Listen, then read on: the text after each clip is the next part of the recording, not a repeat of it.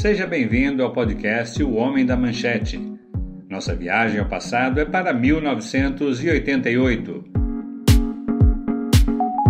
E neste ano, o continente mais visitado será a Austrália.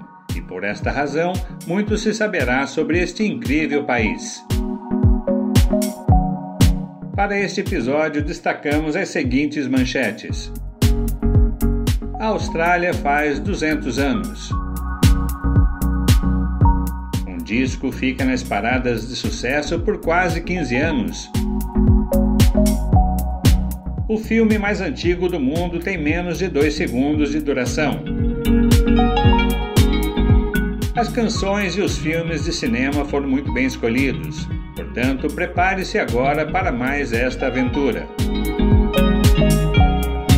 O Homem da Manchete. Você, viajando no tempo.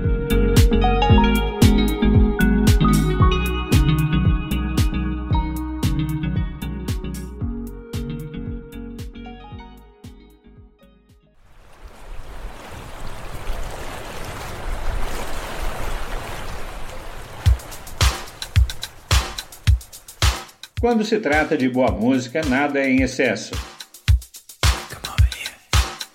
A banda de rock australiana In Excess foi formada em 77 sob um nome diferente, The Ferris Brothers. Seus fundadores são os irmãos Ferris, com Andrew como principal compositor e tecladista, John na bateria e Tim na guitarra. O grupo também conta com Gary Gary Beers no baixo, Kirk Pengele, guitarrista e saxofonista, e o vocalista e seu principal letrista, Michael Hutchins, cuja presença de palco magnética faz dele o ponto focal da banda. Em estilo new wave pop, seu primeiro hit número 1 um na Austrália, Original Sin, já vem assinado como In Excess em 84 foi no ano passado que a banda começou a ter popularidade mundial, com seu sexto álbum de estúdio chamado Kicks, em 12 de outubro. O disco Kicks logo alcançou o top 1 aqui na Austrália, número 3 na Billboard Hot 200 na América e número 9 no Reino Unido. Um álbum que rendeu quatro singles, entre eles Need You Tonight, que ouvimos agora, Devil Inside, New Sensation e Never Tear Us Apart. O videoclipe desta faixa Need You Tonight é mesmo muito bom e ele vai estourar no canal MTV em setembro deste ano. O álbum Kick será o mais vendido do In Excess, rendendo à banda vários prêmios do Australian Recording Industry Association, três deles como melhor grupo. Estamos em 1 de janeiro de 1988, em Sydney, estado de New South Wales. Faz 28 graus estamos navegando na Baía Port Jackson.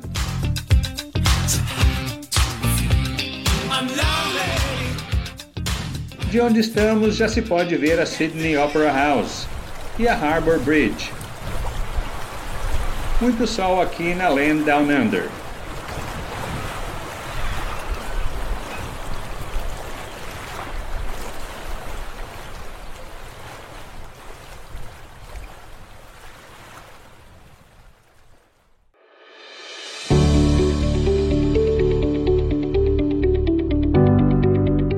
Hewlett Packard traz para o mercado tecnológico HP 28S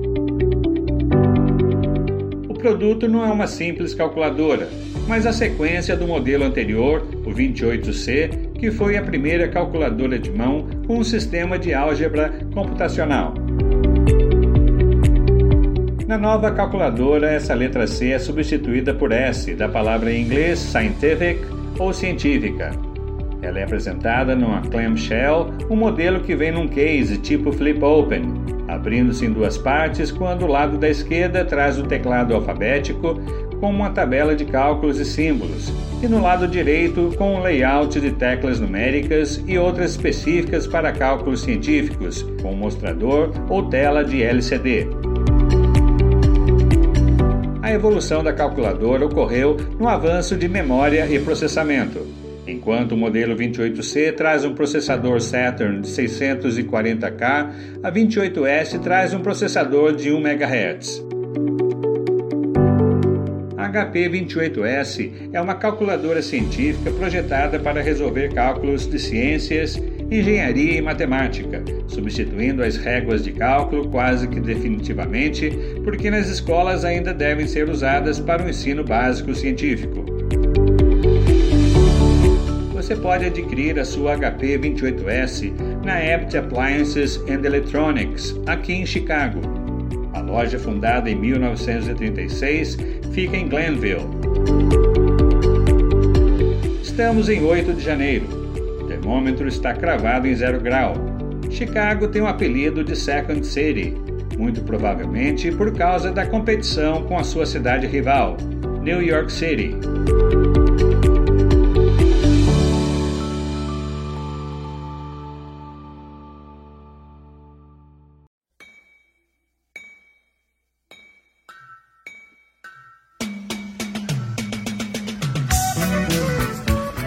Austrália, ou Terra lá de baixo, comemora o seu bicentenário. Estamos na capital Canberra, no sexto maior país do mundo. E o ano de 1988 é de festa, pois faz 200 anos que a primeira frota de navios britânicos chegou aqui na costa australiana. O navegador e cartógrafo que circunnavegou a região, Matthew Flinders, a chamou de Terra Australis em 1804. Desse nome composto surgiu um termo mais original e agradável ao ouvido: Austrália, conhecida como Land Down Under, que também tem o apelido de Aussie. As festividades começaram à meia-noite do último dia 31 de dezembro, com a abertura do 16º Jamboree Mundial dos Escoteiros, o primeiro evento oficial do bicentenário da Austrália. Entre tantos eventos, destacamos o Australia Live, um especial de televisão na noite do Ano Novo, um programa de 4 horas de duração do Canal 9 que percorreu 70 localidades mostrando a vida típica de um australiano em todo o seu território. Houve também a encenação da chegada da frota de navios no porto de Sydney e o anúncio da Expo 88 que vai acontecer em Brisbane a partir do dia 30 de abril. Uma exposição itinerante, a Australian Bicentennial Exhibition vai excursionar por todo o país, com destaque à cultura dos povos nativos, os aborígenes. A nota de 10 dólares australiano traz de um lado um aborígene e do outro uma caravela, da primeira frota.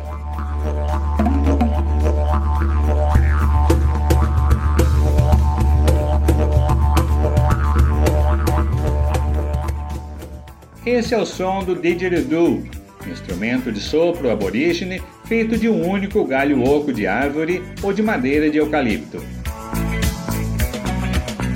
Nas escolas, as crianças vão ganhar uma medalha, em alusão ao bicentenário, o Medalhão do Patrimônio, como será chamado.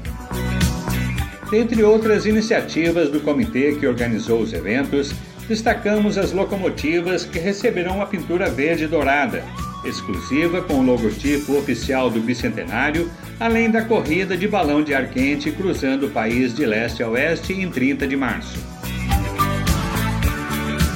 A nossa background music é a instrumental Down Under, da banda australiana Men at Work. Faz 23 graus em Canberra, em 20 de janeiro de 1988.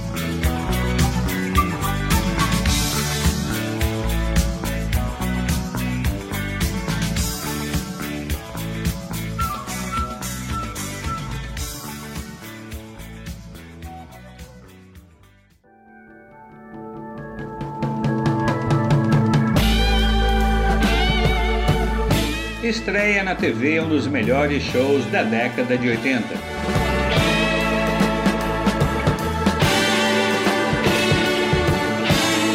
Para quem vai assistir a série The Wonder Years ou Anos Incríveis, a canção que ouvimos será sempre associada à trama televisiva, um drama comédia do canal ABC que estreia hoje, dia 15 de março.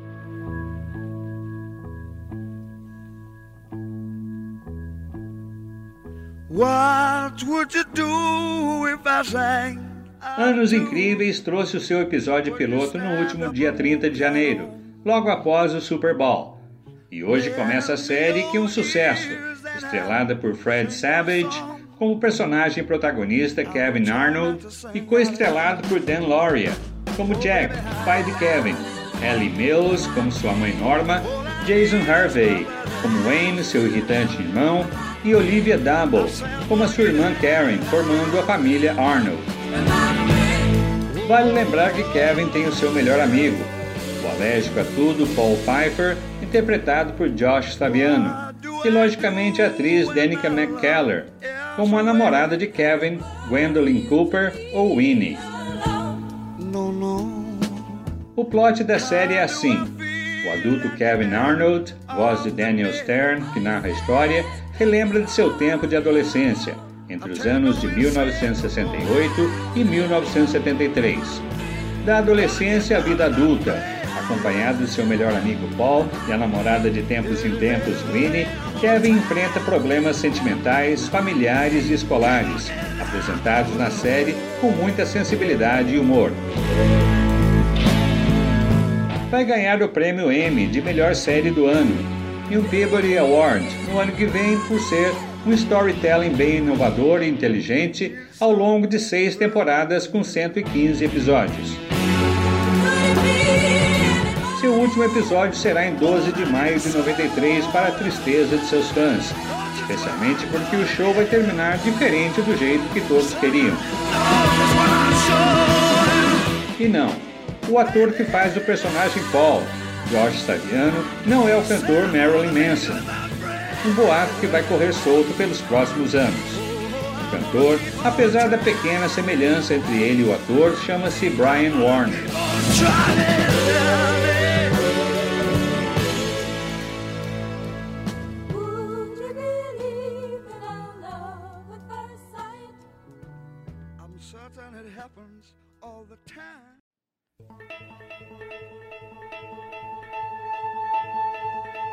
O cinema traz um novo mix de terror, comédia e fantasia.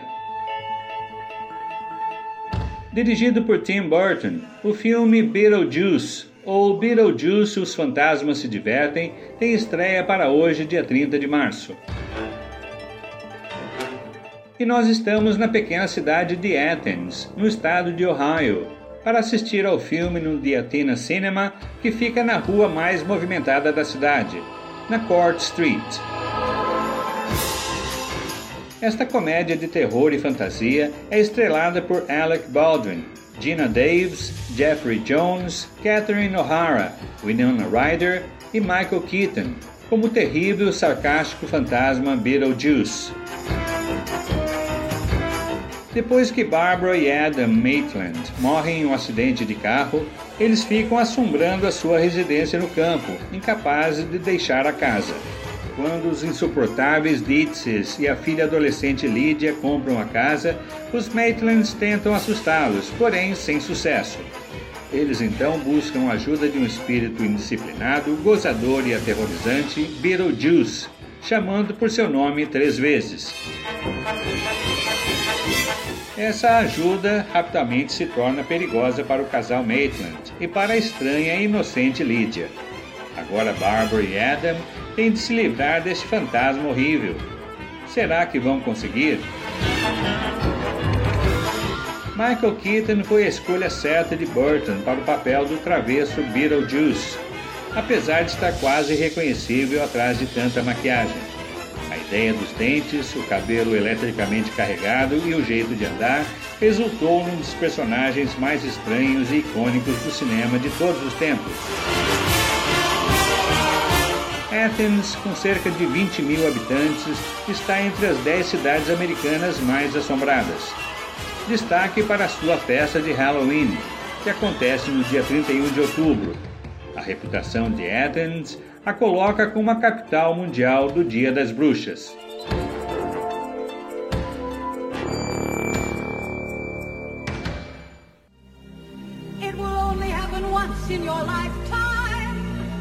A Feira Mundial faz parte das comemorações do bicentenário da Austrália. Chegamos ao dia 30 de abril.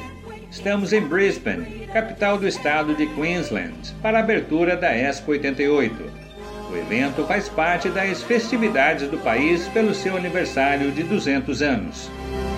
E a abertura conta com a Sua Majestade, a Rainha Elizabeth II. I now declare World Expo 88 well and truly open. O tema da Expo 88 é lazer na era da tecnologia. Sua logomarca mostra dois bumerangues lado a lado formando um X de Expo e a sua mascote é um ornitorrinco, chamado Expo Oz, muito simpático, usando um colete e um chapéu bem típico australiano.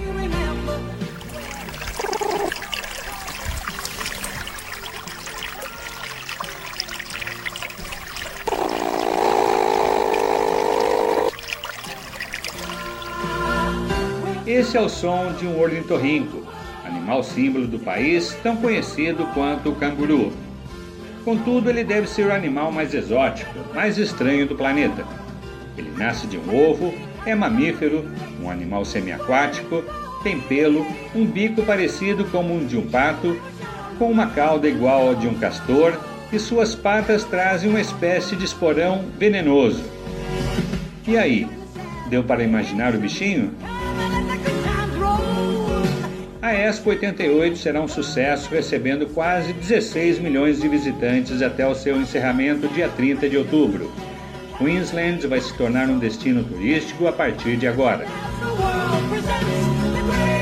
São 100 pavilhões de 52 governos, dos quais 36 de nível internacional, e vários participantes corporativos, entre eles os pavilhões dos seis estados australianos, das Nações Unidas, da União Europeia, do Vaticano e da cidade irmã de Brisbane, a cidade japonesa de Kobe. A televisão de imagem de alta definição será apresentada na Expo 88 no pavilhão do Japão e a internet baseada em texto no pavilhão suíço. Final de tarde em Brisbane. O parque temático está lotado, com temperatura de 25 graus.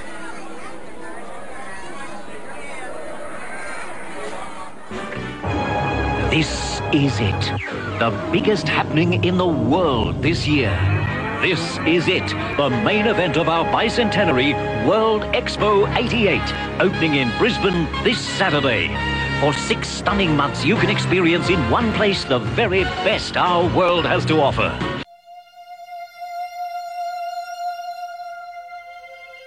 One hundred two point seven Kiss FM, LA's number one hit music station. Uma trupe de teatro forma uma banda surreal. Anos atrás, o compositor Danny Elfman formou a banda Oingo Boingo em Los Angeles, Califórnia. Ele tinha um grupo de teatro chamado The Mystic Knights of the Oingo Boingo, para o qual ele escrevia musicais surrealistas. Os seus oito integrantes tocam o gênero New Wave, liderados por Elfman, seu vocalista e guitarrista, Leon Schneiderman, barítono e saxofone, Dale Turner, trompete e backing vocals, Sam Sluggo Phipps, tenor e saxofone, Steve Bartek, guitarra e backing vocals, Johnny Vatos Hernandez, na bateria e percussão, John Avila, no baixo e backing vocals, e Warren Fitzgerald, também na guitarra e backing vocals. Já lançaram seis álbuns de estúdio. O mais famoso deles foi o de 85, o quinto disco chamado Dead Man's Party, com o qual conseguiram emplacar dois singles na Billboard Hot 100, Weird Science e Just Another Day. Dead Man's Party, uma alusão ao Dia de los Muertos, um feriado mexicano, trouxe a faixa Stay que ouvimos agora na sua versão de estúdio na rádio Kiss FM, em 102.7 MHz. Estamos em 26 de setembro e Oingo Boingo lança o seu álbum duplo, gravado ao vivo em um estúdio de ensaio sem público. Eles praticamente tocam todas as músicas dos seus álbuns anteriores, mais duas inéditas. Foram nove noites de gravação, tudo para comemorar o décimo aniversário da banda. O single Stay será um sucesso no Brasil. Vai ser tema da novela Top Model da Rede Globo, com estreia para setembro do ano que vem. Los Angeles, no mês de setembro, faz calor. Estamos com 27 graus na cidade dos Anjos.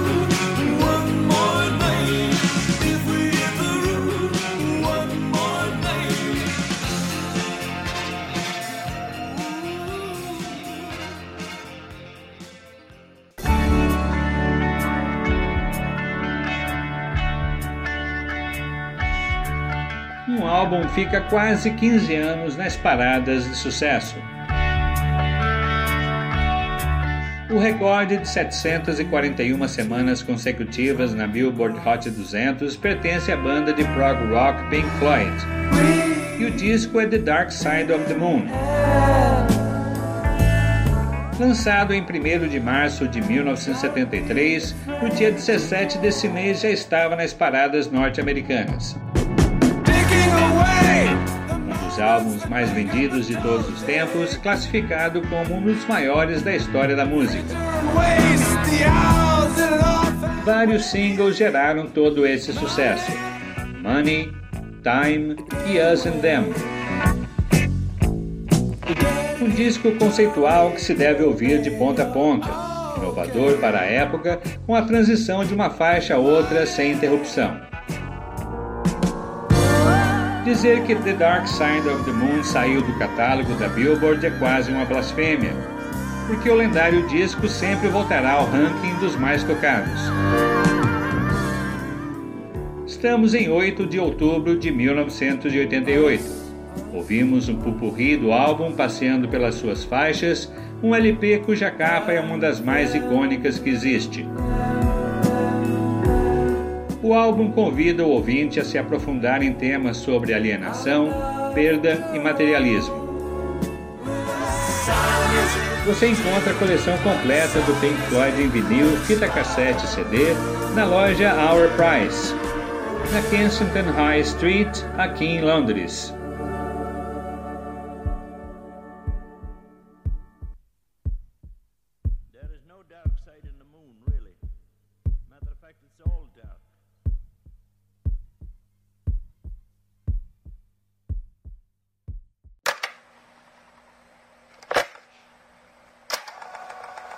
O filme recuperado mais antigo do mundo faz 100 anos.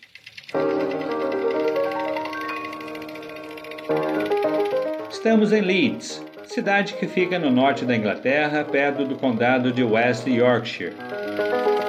E não estamos numa fila de cinema. Estamos no endereço onde foi gravado o filme no ano de 1888, em Oakwood Grange.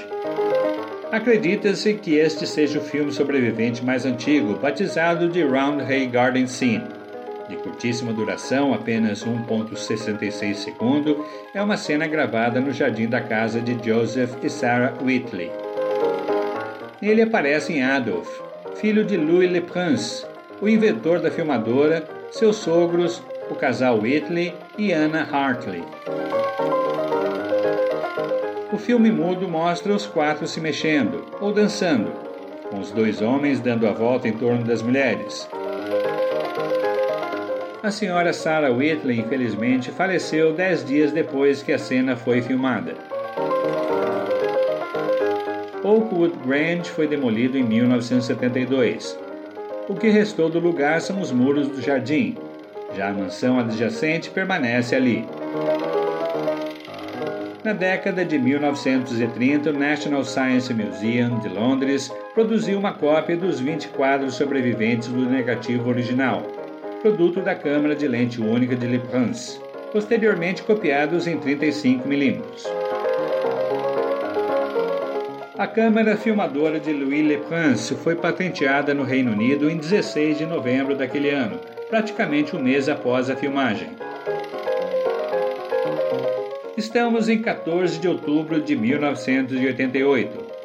No futuro, os cinéfilos ou amantes da sétima arte terão acesso a dois longas muito antigos do cinema mudo, com começo, meio e fim. The Story of the Kelly Gang, sobre o mais famoso criminoso da Austrália de 1906, e Nosferatu, a primeira história de vampiro de 1922 com fácil acesso, especialmente após o ano de 2019, quando ele cairá em domínio público.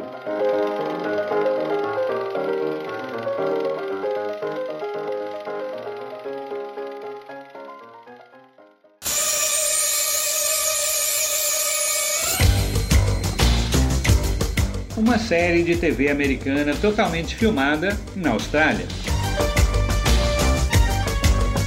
1988 é um ano difícil para a TV norte-americana, por conta de uma greve dos roteiristas que resultou numa escassez de novos roteiros. Os produtores, ansiosos por fornecer novos produtos para os telespectadores, tiveram de inovar. O canal ABC de televisão decidiu então lançar a série Mission Impossible, ou Missão Impossível com um novo elenco, e no intuito de economizar os custos de produção, a sua primeira temporada foi filmada no estado australiano de Queensland e a segunda em Melbourne, ao sul desse país. Missão Impossível, que é uma continuação da série de mesmo nome dos anos 60, traz muita ação e espionagem. Estrelada por Peter Graves como Jim Phelps, líder da agência norte-americana MIF, Mission Impossible Force, pelo ator australiano Tal Penglis, Tony Hamilton, Phil Morris e as atrizes americanas Terry Markel e Jane Badler. Cada um deles especializado na sua área: efeitos especiais, maquiagem, arte da sabotagem, atirador de elite e até eletrônicos e as do volante. O TV show vai ter apenas duas temporadas por conta de várias mudanças no horário de sua exibição, o que fará cair a sua audiência e finalmente o seu cancelamento. Contudo, uma série que vale assistir pela qualidade de seus plots e inovadores efeitos visuais. Estamos em 23 de outubro de 1988, na cidade de Akron, Ohio sintonizados no canal ABC de televisão para o primeiro episódio de Mission Impossible, intitulado The Killer.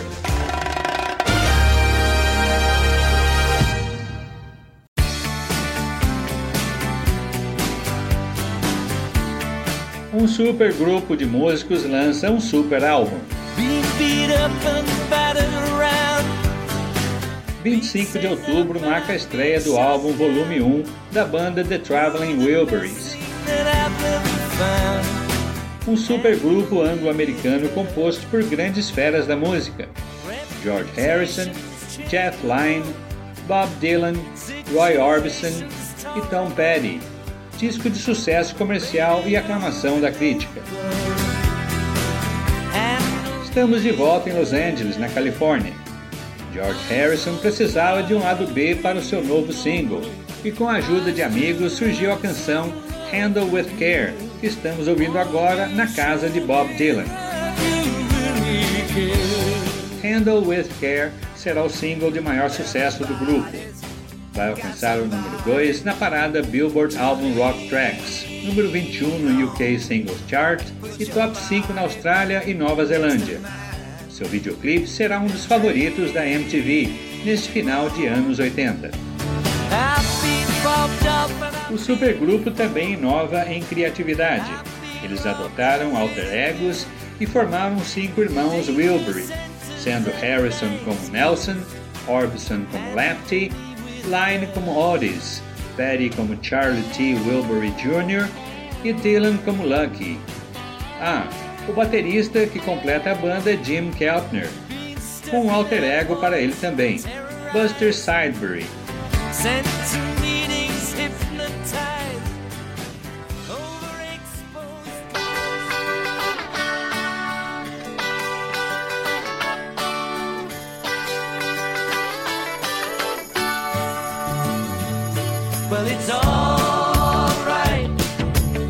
The Traveling Wilburys Volume 1 vai ajudar a revitalizar as carreiras de Bob Dylan e de Tom Petty. Vai ser certificado triplo platina pela Recording Industry Association of America, considerado pela crítica como um dos grandes golpes comerciais da década. Infelizmente, no dia 6 de dezembro que vem, Roy Orbison, o irmão Lefty Wilbury, sofre um ataque cardíaco que vai custar-lhe a vida. O mundo perderá um dos maiores expoentes do rock mundial. O videoclipe da canção End of the Line, traduzido Fim de Linha, foi dirigido por Willis Max e filmado em Los Angeles logo após a morte de Orbison. Gravado no interior de um vagão de trem puxado por uma locomotiva a vapor, ele apresenta uma homenagem ao músico. Roy Orbison é representado por sua própria guitarra sentada em uma cadeira de balanço em movimento, exibida assim que a voz dele aparece na música enquanto os demais tocam. Destaque para o retrato de Roy Orbison bem ao lado da cadeira. Em outubro, Los Angeles fria quando a noite cai, 16 graus.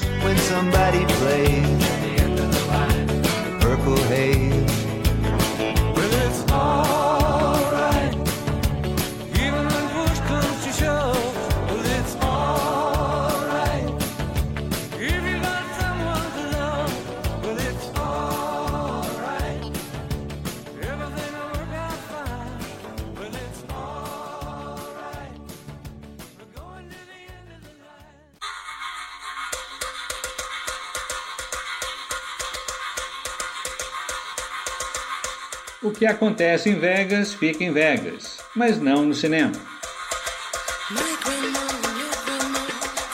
Las Vegas, Nevada, em 16 de dezembro de 1988.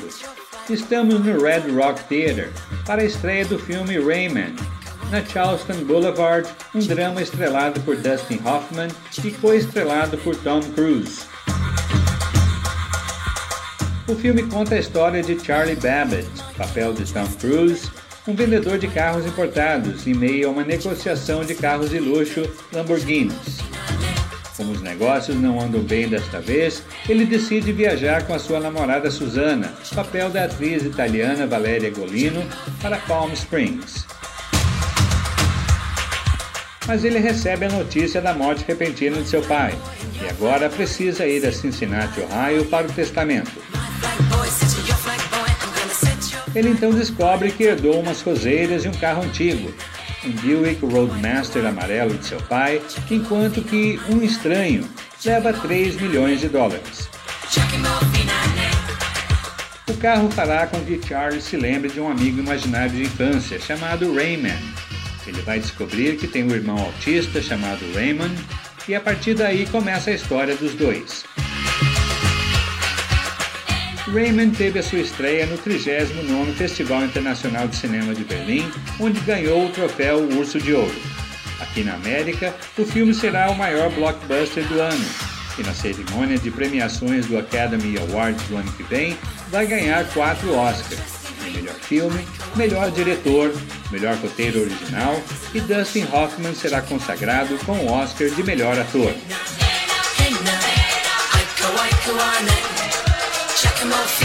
Em meio ao deserto de Mojave, Las Vegas é o palco das cenas mais hilárias e marcantes do filme.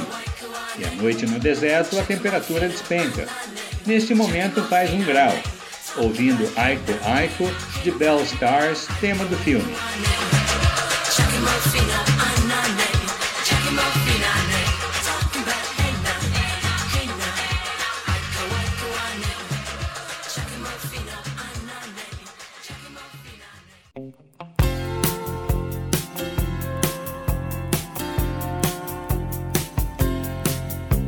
A banda anglo-americana Fleetwood Mac saiu em sua turnê Shake the Cage em 30 de setembro do ano passado.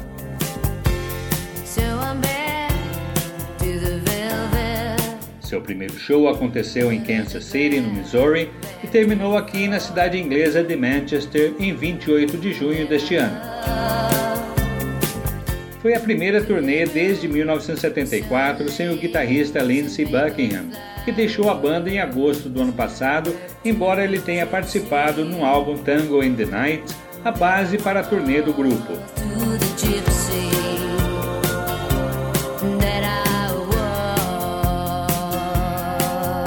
Durante a sua passagem pela Califórnia, quando o grupo estava em São Francisco, nos dias 12 e 13 de dezembro, o show foi filmado e um VHS será lançado sob o título Fleetwood Mac Tango in the Night.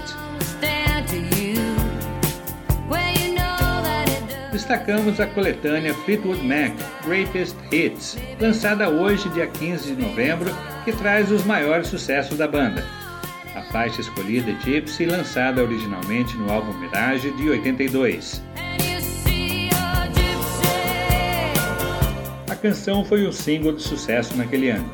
Escrito por Steve Nicks para o seu primeiro álbum solo, Belladonna, de 81, guardou a canção para o Fleetwood Mac após perder um grande amigo que lutava contra um câncer.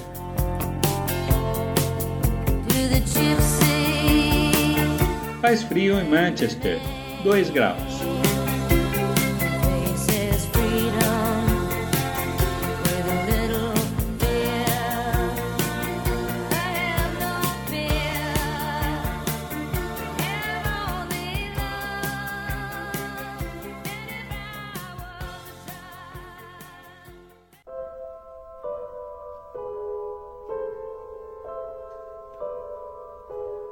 Um filme ganha quatro de quatro estrelas da crítica cinematográfica.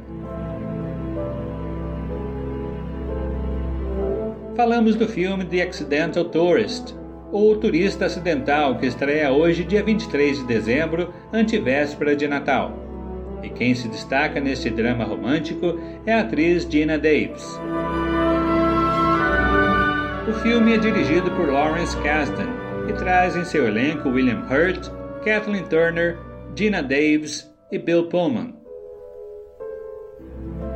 Após o assassinato de seu filho Ethan, de 12 anos, o casamento de Macon Leary, papel de Hurt, se desintegra e a sua mulher Sarah, papel de Kathleen Turner, deixa sua casa querendo o divórcio.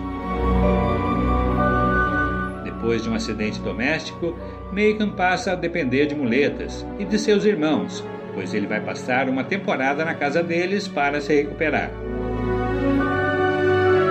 Macon tem um cachorrinho da raça Cardigan Welsh Corgi, chamado Edward. Ele precisa de cuidados e aprender obediência, pois Macon é escritor e precisa viajar para escrever seu novo livro. É quando ele conhece a espirituosa Muriel Pritchett, papel de Gina Davis, uma treinadora de cães que tem um filhinho doente e com quem ele começa uma amizade que vai mudar a sua vida. Think about it and give me a call, Muriel. Remember? Muriel Pritchett. Let me give you my card. Oh, well, I'll bear that in mind. Thank you very much. Or just call for no reason. Call and talk. Talk? Sure. Resultado: Dina Davis vai ganhar o Oscar de melhor atriz coadjuvante de 1989.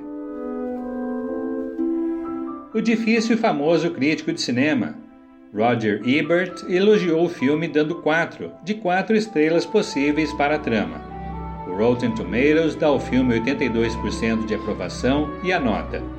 Generoso com as fraquezas e virtudes de seu personagem, The Accidental Tourist é um drama pensativo investido com insights sobre as complicações dos relacionamentos. Estamos em Baltimore, em Maryland. É nesta cidade que o drama acontece. Baltimore tem um importante porto marítimo, e Fort McHenry é o marco histórico mais importante da cidade, se não do país. É aqui que nasceu o hino nacional dos Estados Unidos, The Star Spangled Banner, ou Bandeira Estrelada.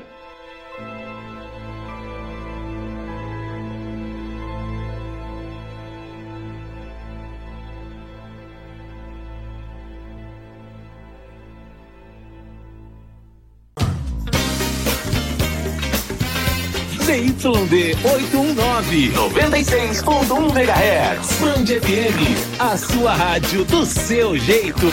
O Brasil ganha uma canção em ritmo de soul e R&B na voz de um adolescente. Ouvimos a canção Manuel, de Ed Mota, carioca do Rio de Janeiro com apenas 17 anos de idade. Ainda jovem, mas com muito talento, ele consegue mesclar soul, bossa nova, R&B e o funk. Estamos em São Paulo, ouvindo a rádio Band FM. Eduardo Ed Mota é cantor e compositor e sobrinho de Tim Maia. Sua voz firme será reconhecida como a 39ª maior voz da música brasileira numa lista de 100 nomes, da revista Rolling Stone Brasil em 2012.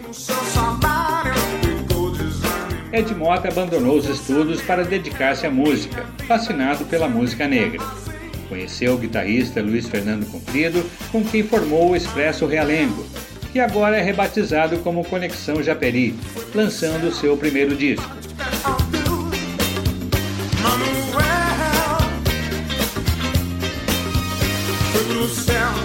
O garoto vai ter uma longa e promissora carreira musical, especialmente depois de uma temporada nos Estados Unidos, para onde ele irá em 1994. Em 97, ele vai lançar o seu álbum de maior sucesso, chamado Manual Prático para Festas, Bailes e Afins, certificado ouro e platina. O primeiro show do Conexão Japeri, após a gravação do disco de estreia, foi na abertura da lendária banda de funk Zap, no baile do Chic Show Clube Palmeiras. Final de ano em Sampa, dia 30 de dezembro, uma sexta-feira de 25 graus.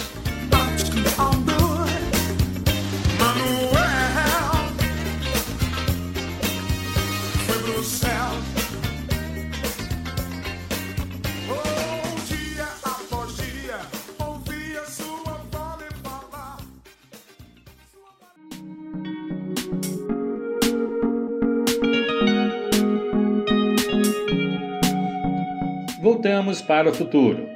Estamos prestes a fazer uma nova viagem e desta vez para o último ano da década de 80. O episódio 1989 vai trazer notícias sobre as mudanças no mundo. O Brasil tem a sua primeira eleição para presidente depois da ditadura, cai o muro da vergonha na Alemanha e o mapa da Europa dá sinal que vai ser todo reconfigurado. O Japão tem um novo imperador. Você pode se preparar para grandes emoções.